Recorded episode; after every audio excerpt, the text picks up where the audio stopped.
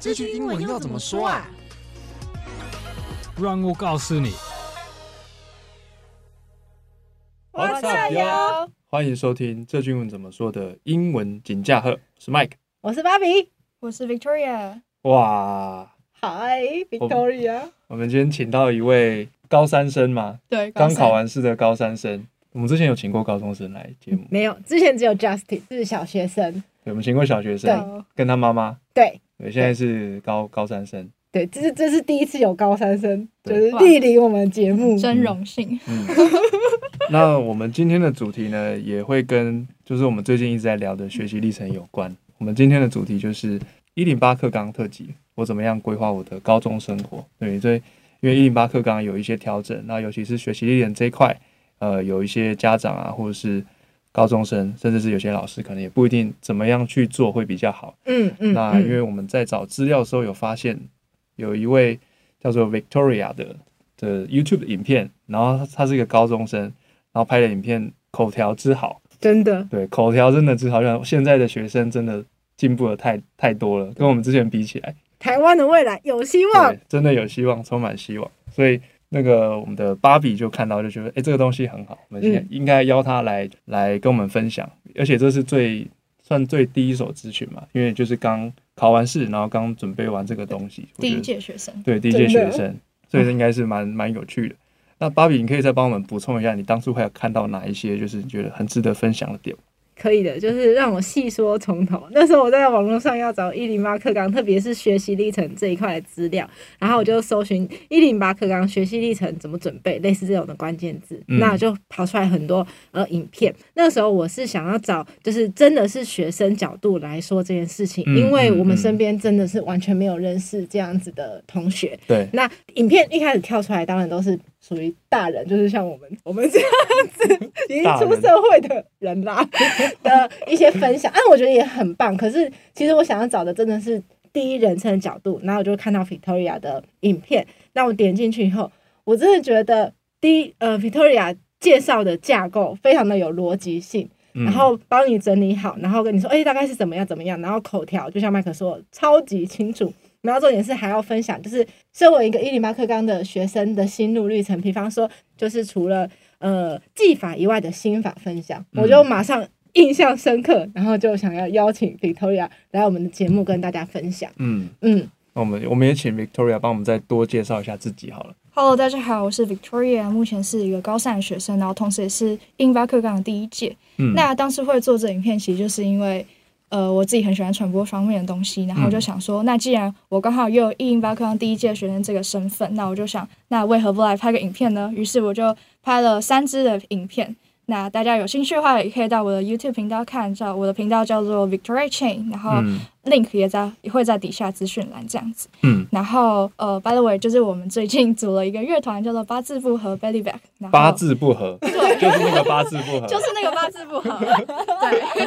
那想要知道为什么我们会叫八字不合跟 Belly Back 的话，嗯、也可以到我们的 IG 上去查看哦。嗯、然后呃，连接一样也会都在底下资讯栏。再多问一点，就是这个乐团它是什么类型的？呃，都说了嘛，我们是八字不合，所以呢，我们就是没有，就是我们是一个很没有一个定位，然后也没有一个很很清楚的要告诉你说我们想怎样，就是简单来说就是我们想怎样就想怎样，就要怎样。哦，所以里面有各种疯狂的奇思妙想的 对演出或是表演。对，那现阶段的话，呃，未来会有几首的原创歌出来这样子。哦，对，你写的吗？你自己写的？呃，我自己写的话是在我的 YouTube 上面，嗯、然后基本上会用八字不合名义发的，都是我们一起写的。嗯，对，酷，期待八字不合，可以期待一下。那我们就再接着进入主题哦，就是我们刚才大概了解一下 Victoria 的一些背景，然后我们先讲一下今天大概会有哪些题目哦。那首先第一个一定就是会想了解，就是 Victoria 要怎么准备她的学习历程，这个。我们刚才有稍微聊一下，我觉得还蛮蛮不简单的。就是以现在高中生来讲，我觉得真的很厉害。那再就是除了学习历程之外呢，Victoria 的高中生活有什么哪些他可能印象比较深刻的事情，请他分享一下。然后再就是为什么要做这些事情，然后以及他怎么去做到。最后就是在课业跟自己想做的事情是不是能够找到平衡啊？以及最后一个，如果说今天有一些人，比如说高中生或是家长，就完全不知道就是自己学习历程要做什么。那 Victoria 有什么样的建议要给他？那我们就先从第一题开始喽。我们请芭比帮忙问一下。嗯、好，可是我们想要请问 Victoria，你是怎么准备你的学习历程的呢？好，那首先先讲一下如何有活动这件事好了。嗯，呃，因为我本身是读很保守、很保守的私立学校，那基本上我们学校甚至是连社团活动都不会让我们有可以自制的机会。嗯，所以社团活动时间就只能是在上课。那肯定会问我说：“那既然你没有社团活动，那为什么你还可以有那么多活动？”嗯，这就是我要告诉你们的地方了。那首先呢，就是第一个是要自己去找活动。那找活动的方法有很多种，一种比如说你朋友。可能他最近开立了一个新的机构，那你就可以可能去参加，或是你可以在 FB 上面可以去找一些活动来去参加。我本身来讲的话，在高中阶段我参加过两个志工组织，然后合唱团、全英语授课的政治学课程，然后魔联、奥瑞冈等等等之类的。呃，可能你们听了我讲那么多，就想说：天哪，我是不是要把每一个都写到我学习历程里面？那我不是都做到死了吗？当然没有，对，所以这是要先。就是要在做之前，要先去想一下，嗯哼，哪一些是你要的，哪些是你不要的。嗯、那我刚刚有讲到，呃，政治学课程、模联跟奥瑞冈辩论，那他们三个其实是有点大同小异的东西，也当然不是说就是他们是完全一样，但是基本上他们的训练的一些思维或是训练一些的知识是差，就是差不会到太多，所以我就会在这三种之间选择了我。参与最多的，那我就会选择我第一个讲，就是政治学课程。嗯，对，那这是初步筛选的部分。那如果说，假如说你觉得同样性质的东西每一个都很重要，也不是说就是硬要你就是都删掉，但是在因为个身的部分啊，教授不会有那么多时间去看你的东西，嗯，所以就要谨慎思考，就是哪个是要，哪个是不要的。所以像你刚才提到那个都是属于课外的，都不是学校里面的。对，全部都不是。那你是在哪边找到？这些资讯，像全英语授课政治学课程是我在 FB 上面那种那种活动分享的社团。哦，活动分享的社团，嗯嗯。然后模联的话，就是我自己去报名的，因为他们很多学校都会开那种模联的会议，嗯、那你就联合国的会议，对，然后就可以自己去报名。然后奥瑞冈辩论的话是，是因为我朋友他是辩论社的，然后他就找我一起去报比赛，这样子。懂懂懂。对，所以也是要先建立一些人脉，这样子。哇，从高中就要建立人脉，好累啊。所以你你是因为呃知道学习历程要要做这些事情才才去做吗？还是你本来就是就算没有学习历程你也会做这些事？嗯，我觉得你问到很大的重点，就是很多人都会为了学习历程去参加活动。嗯，那我觉得这个心态也不是说不对，但是我会觉得不那么建议，因为像我自己是我本身对这些事情会有兴趣，所以我才会想要去做。嗯，那假如说今天是抱持着一个我想要写学习历程而去参加这个活动，那会觉得。这个过程会很不甘愿，嗯，然后你在写一些文字的表述的时候，也会，嗯、其实教授多多少应该都会看得出来，嗯，因为有一一个人他喜不喜欢这件事情，就是很容易被发现，没错，尤其是我，我们是高中生，嗯、教授他们都是看过无数人的、嗯、的。前辈们，对啊，其实不会不会骗不了人啦。对啊，嗯嗯。那我想要帮，比方说现在国三，然后他还没有真的进高中，他可能隐隐约约知道有学习历程这个东西，可是他其实没有真的还开始去了解研究。那比方说像 Victoria 做的这些事情，是他一进高一就要马上开始去。收集资料，赶快去报名，还是说他其实是可以，就是呃，慢慢的分配他的时间，在这高高可能高一高二这一两年的时候，慢慢去做。他有有一个什么时程，有需要去 follow 吗？嗯，基本上学习历程，如果因为它是一个很时间很严格的一个机制，就是你高一的时候做的事情。那你就要在你高一的时候把你这些东西都全部上传好，然后等到你高二的时候，你就不能再上传你高一的时候做的事情，因为它都会有那个时间的足迹，所以就是一定要很那个时间点就要上传。对，但是因为我们这一届比较不一样，就是因为我们是第一届，所以政府还是有开放说让我们可以上传备审，就是传传统的备审资料。哦，对，OK。那你备审资料跟学习历程，你只能选一种，就是你要么就是勾你学习历程的东西，要么你就是全部都从备审资料这边。就是上传一份档案，然后包括你所有的活动这样子。嗯，对。所以其实他还是在国三升高一的时候，要稍微构思一下他自己的兴趣是什么，不然可能一上高中措手不及。对，嗯，因为学习历程它还有一个很大的用意，就是希望看到你一步一步的成长。嗯，对。那当然，教授可能会当然是会希望就是看到你说你高一的时候做了什么事情，然后你高二的时候你又做了什么事情，然后你中间的成长，而不是说你到了可能高二的时候才突然多了一堆东西出来，嗯嗯，这样教授就看不到你成长的轨迹，嗯，对。然后也不知道这些新来的事情从何而来，就是你高一毫无迹象，突然高二嘣爆发式。嗯嗯嗯，了解。那我也另外额外好奇，就是 Victoria，你你怎么看学习历程这件事情？嗯，它的用意到底是什么？其实我觉得它的用意是好的，只是说目前以台湾学生来讲，大家不太会有那种太多自主学习的心态。嗯嗯，就是因为传统的体制下，我们还是会觉得说啊。就是把书读好就好，然后不要管太多其他的事情。嗯、那我觉得这是一个，就是改革是必然的，只是说我们能不能接受又是另外一回事。那我觉得说，虽然说现阶段是大家不太能适应，可是我觉得我们还是要尝试去。适应它，嗯，这样子，嗯、对，不然永远没办法改变这个不太好的状况。嗯嗯嗯，了解。呃，Victoria 有帮我们整理了一下，呃，你那时候参加的活动，然后有说，并不是每一个东西都要就是全部的把它抓紧，到最后你你有保留，可能是其中的一两项。那原因是什么？就是不能全部抓紧的原因。好。那基本上各圣的教授不会有太多时间会去浏览我们资料。那尤其说每一个人他的活动经验可能至少会有三到五项这样子。嗯，所以说那我会建议一个活动经验就最多写三到五张的 A 四纸就好。对，那尽量是直视的，这样教授比较好阅览。然后只在一张 A 四纸里面，尽量就是文图的比例是二比三。对，因为图才能其实显现出你真的有参与到这个活动里面。然后在文字描述的部分也要很注意的，就是很多人会写说：“哦，我今天参与这个活动，我学到了很多。”但是很多是什么呢？要 把你的那个很多的东西写出来，就是要具体描述清楚你在你写了什么。然后还有一个很重要的部分是心得醒思，就是说我从这个活动里面我学到了什么，然后我从中思考了什么，这是我觉得教授会很在意的一个点。然后如果说有。排版需求的同学们，例如我，就是因为我就是那种很希望把每一个东西都做得很漂亮的人。嗯嗯嗯、然后，但是在没有一些没有会就是专业软体的情况下，我会建议用 Canva，是 C A N V A，那它就是一个模板网站网站。嗯、然后它有很多免费模板可以让你用，有很多那种花边啊，或是什么什么之类的，反正大家可以去查，就知道我在讲什么了。嗯这是一个非常好的工具，大家可以多多使用。嗯，而且如果大家都用 Word，你用 Canva 就跳出来。对，嗯啊，无业配。那字数上面，你有觉得大概怎么一个比例会刚好吗？刚刚说的是图文比例，你会觉得字越想越多，写的越细越好，还是说最好是条列式这样子？教授或者是呃看备审资料的老师会比较容易记住你，让你的资料跳出来吗？我觉得，因为像我自己写学习历程，我都会先是有一个小标题，嗯，告诉教授说我下面这一个段落我是要告诉你什么事情。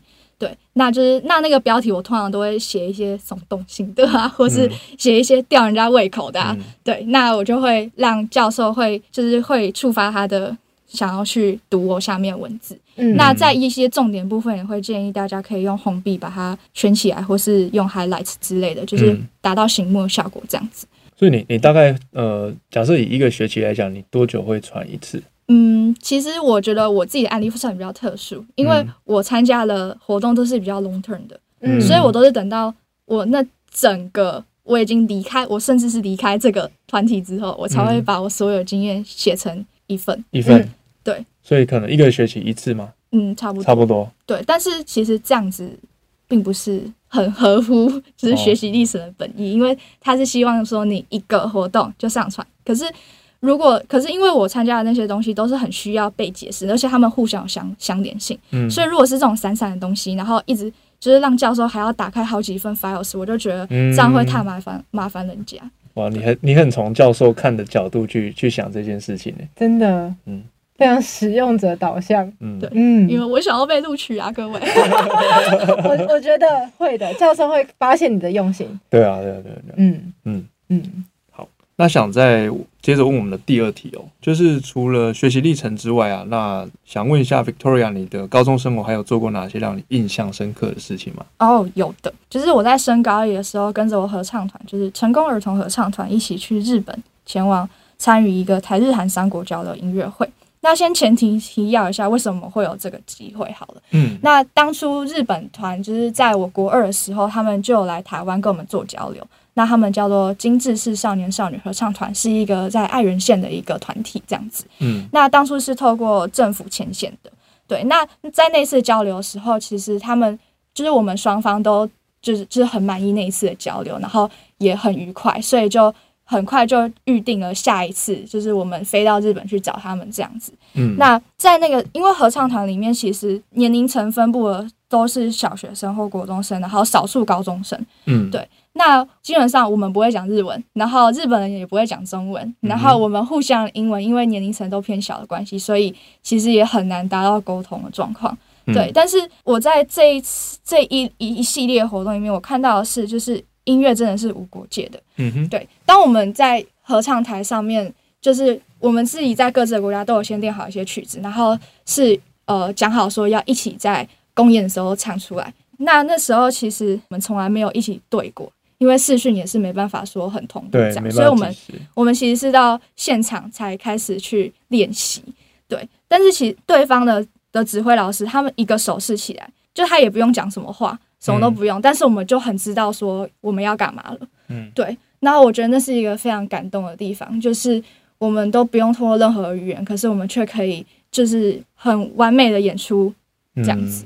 嗯，嗯，真的，音乐无国界，嗯，是一个很很难得可以获得的体验呢。嗯嗯，有一种很和谐的感觉。对。所以在整个高中的历程中，就是这件事情让你觉得就是非常庆幸的时候有机会可以参与。对，还有那时候有我们也有在那一次的行程里面拜访一些日本政府。对，那我觉得我在那时候真的是看到日本政府的用心，因为像他们有一些政府请我们吃饭啊，然后有一些政府他们可能就是致个词，然后就走掉。可是他们不是，他们是致完词之后，然后也会听我们的演唱。然后就是做完整场，然后等到我们全部人都吃饱以后，然后他才离开。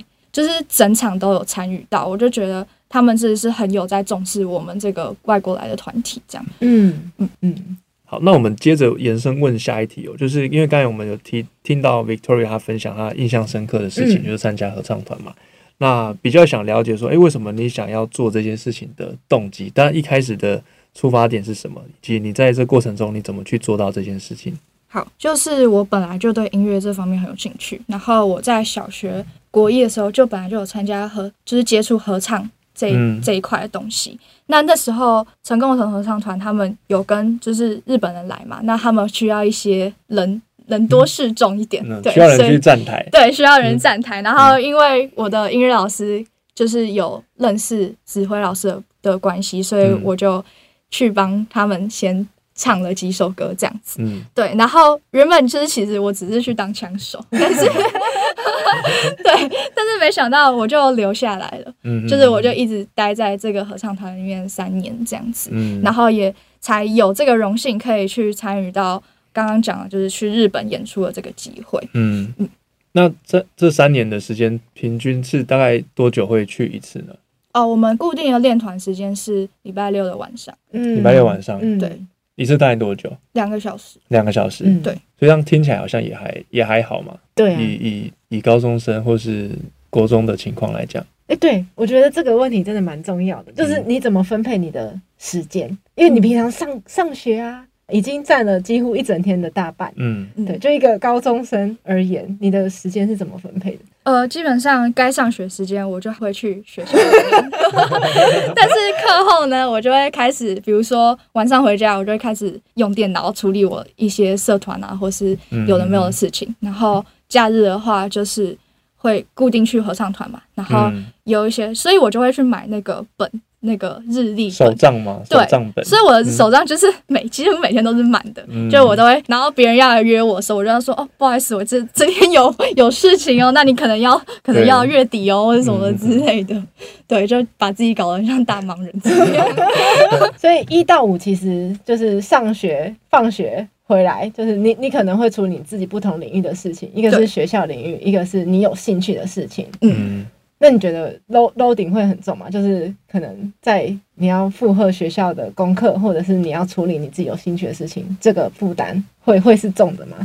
嗯，其实算既重也不重，因为照理来讲，大家应该要把学校的事情。都就是处理好，比如说课业啊，嗯嗯、但是有时候我就会选择放弃课业，对，就是不好示范，大家请不要 follow。嗯、对，然后代表我们节目非常真实。对 对对，对，所以有有一阵子我的课业真的是不知道很好，然后也有被我的班导师关切这样子。嗯嗯。然后我我其实我都我是当然没有跟我班导说我都在不务正业什么，哦、但是我就是。因为那时候其实成绩来讲是，就我两个学期的成绩是分数是一样，只是说因为班上其他人的班上其他人进步了，然后就显得我退步。哦，对，但其实我的那个数字是一样，我就、嗯、我就跟他，我就跟我班导说，哦，没有啦，就。就是我就是维持在那边啊，就数字一样，嗯、然后就继续 做我的服务正业。嗯嗯嗯嗯就是就就你自己而言，你花的时间可能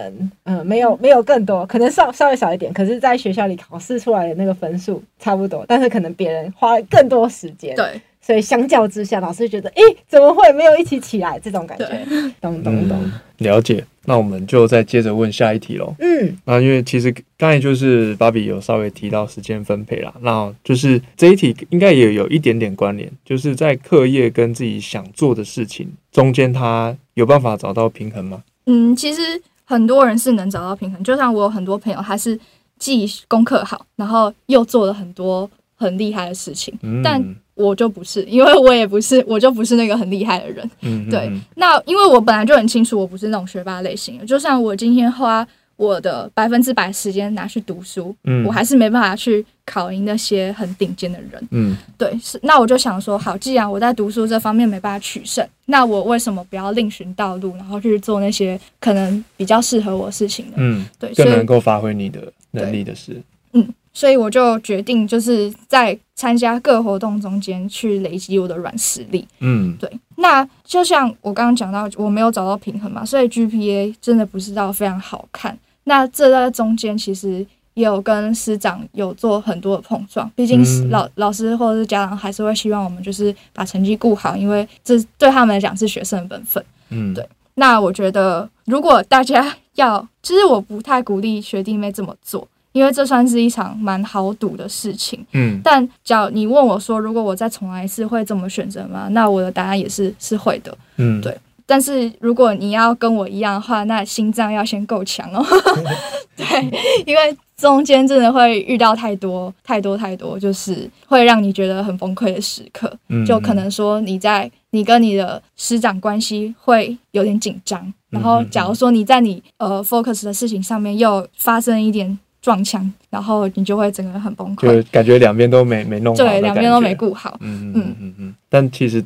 还是有得到很多东西啊。嗯，而且这些事情，就像之前我们刚才前面有讨论到，就是在这个时间点没有做，可能就就不会有这个经验。嗯，真的。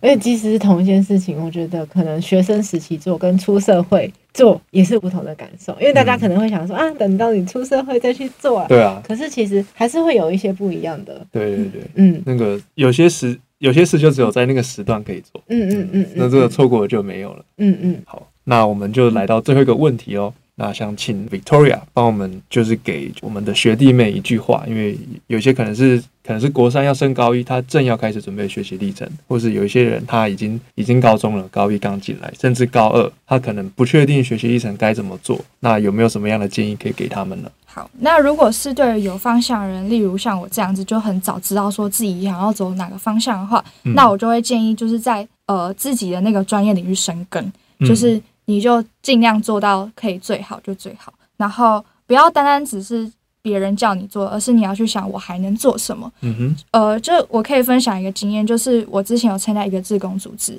然后我那时候是发现我那个自工组织他们并没有一个可以宣传的管道，就是没有 social media 什么之类的。然后我那时候就主动去跟我们团内的学长姐去提这件事情。对，那其实我自己在。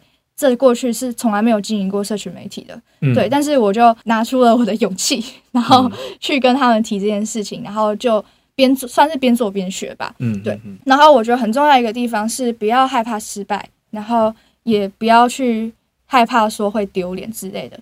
对，因为大家总会有第一次做某件事情，所以、嗯、而且你们是一个 team，所以大家都会帮你的这样子。嗯、对，那我也是从这一个 project 上面学到很多，然后进而可以这些经验累积到我未来的其他的 project。然后如果是没有方向的人的话，我会建议可以先去做志工。对，因为我觉得做志工是一件它本身就是已经是帮助别人的事情了，然后。它同时又可以训练到你的做事的能力，嗯，比如说呃，你的整个筹划、整个活动啊，或者什么什么之类的。那这同时也是一个所有科系都适用的经验，尤其是如果你是要申请国外的大学，嗯，对。然后，如果是有不讨厌的活动，我觉得都可以先参加看一看。而且现在其实有很多那种免费的活动，所以也不会用到你太多的钱。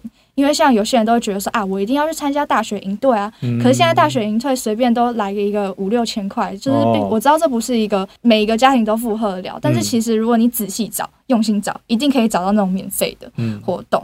对，那我觉得参加这个活动的好处是，你可以从中知道你更喜欢什么，或你不喜欢什么。像我之前参加过那个政治学课程，那我在这之前其实。对政治学毫无了解，但是我参加完之后，我才发现说，哦，我好像不太适合。然后我觉得这对没有方向的人是一个很大的帮助。对，因为你可以先删掉你自己不喜欢的，然后你就知道说，好，你之后大学就不要选这个，才不会后悔。就是鼓励多去探索，嗯，对，然后探索一定会有探到有一些哎觉得不错的，继续，然后觉得哎好像不适合我就不用了。就是知道自己不知道也是一个知道。嗯，没错，这样不会太绕口。就是，即便他今天你已经去那边，然后觉得你不喜欢这件事情，其实他也不是浪费时间。嗯，他只是，他就反而是让你更知道说，哦，原来我更认识自己，我就可以更明确知道说，哦，我之后可能想要走传播，我可能想要走什么样的学院。真的不会浪费时间，因为如果假设你今天进了一个大学，然后你只是想象中它应该是怎样，可是实际上它不是这样，你进去要转系要花的时间，还有你的心力是更多的，还不如你高中的时候就多看一看，想一想。就像 Victoria 说的，如果用三句法，你就可以知道，哦，那个戏一定不会是我想要念的，这样其实也是不错的。对啊，那我额外想问一个，这样问一个问题，就是因为现在 Victoria 已经考完试了嘛，嗯，那你对于之后的大学生活会有什么样的期待吗？或是你之后想做什么事情？嗯，会有什么想做的事吗？想做的事情，我觉得就是坚持创作这件事吧。嗯，对，因为我一直以来都是一个很喜欢创作，然后很喜欢音乐的人。那在高中这一块，因为我的资源并没有到很多，嗯、对，像比如说我剪影片，但是我其实并没有一个很好的设备，所以我就我就是要舍弃很多我原本有的想法。嗯，然后对，所以我就很希望说，就是在之后有有了这些设备之后，我就可以做出。就是更好的作品出来，不管是在音乐方面，或是在影片方面之类的。对，那加上我现在就是跟同学组了一个团体，嗯，就是刚刚讲到的八字不合，嗯哼，对。然后我很期待就是之后跟他们一起的作品这样子。嗯，了解。你的创作是偏呃影像，还是偏声音，还是都有？应该说都有吧，都有。所以也有单纯纯声音的，也有纯声音的。嗯，哇。这个路线很很广，就是音音都有，嗯嗯，对，有很多的想法，很多的灵感，让想让它长出来变成真的，嗯。嗯，超级超级难得，很很很少见啦，就是在高中这个阶段，因为真的真的知道自己想做什么，真的还蛮蛮难的，嗯。对，因为可能连探索都没有去探索，然后就是随波逐流，随着社会的节奏就啵啵啵啵啵啵，考试啊，然后升学，然后念个研究所好了，然后出来哦当兵，然后出来哦找个工作，然后要结婚了生小孩，就是一切都是按部就班的，也没有不好了。就就是看你的人生想要的是什么，嗯、就是你也可以按照既定的计划。那如果你觉得很舒服、很自在，那那也没有问题，那完全是一个你觉得。舒服的选择。那如果你是想要多了解自己一点，想要知道我可以做到什么程度，我的可能性是什么，那或许有时候你可以停下脚步来，给自己一点时间。即使你现在已经不是高中生了，你出社会都没问题。嗯，还是要去找找看你到底是谁，你想要什么。嗯嗯，对啊。那如果说今天你对于学习历程就是有想要更深一步的了解啊，就是你可以到我们 Victoria 的的频道，你可以打 Victoria Chen 嘛，C H E N。然后或者是打学习历程，应该在 YouTube 上面蛮前面的影片就可以看到了。嗯嗯，那另外也跟大家就是宣传一下，就是我们最近在做一系列的学习历程的 podcast 节目啊，有一个原因是因为我们最近有推了一堂线上的讲座，那大概是四十到五十分钟的一个课程。那请里面我们请到了 Alex 老师，他是之前有念过哈佛，然后最后变成哈佛的面试官。那在哈佛里面有一套概念叫做设计思维，它其实就是呃发现你的兴趣，然后真的去做的一个。算是方法论，那这套方法论其实就是跟学习历程他想要表达的精神啊，嗯，应该是很接近的，嗯，嗯，不是说你要做到做特别去做一件事情，然后在那边很厉害，不是，它其实很着重是在于你去怎么样去探索，然后怎么样实际动手去做，最后你再去反思你这个过程中得到什么样的东西。那这堂课呢，目前在早鸟的优惠中，目前是四百九十九元，那直到三月十八号，在三月十八之后，它就变成八九九。对，所以如果你对这堂课有兴趣，也可以点我们的资讯连接，可以去了解一下这堂课的课程。那当然，Victoria 的频道我们也会放在资讯链接里面。那我们今天的分享就到这边喽。我是 Mike，我是芭比，我是 Victoria，我们下集见，拜拜。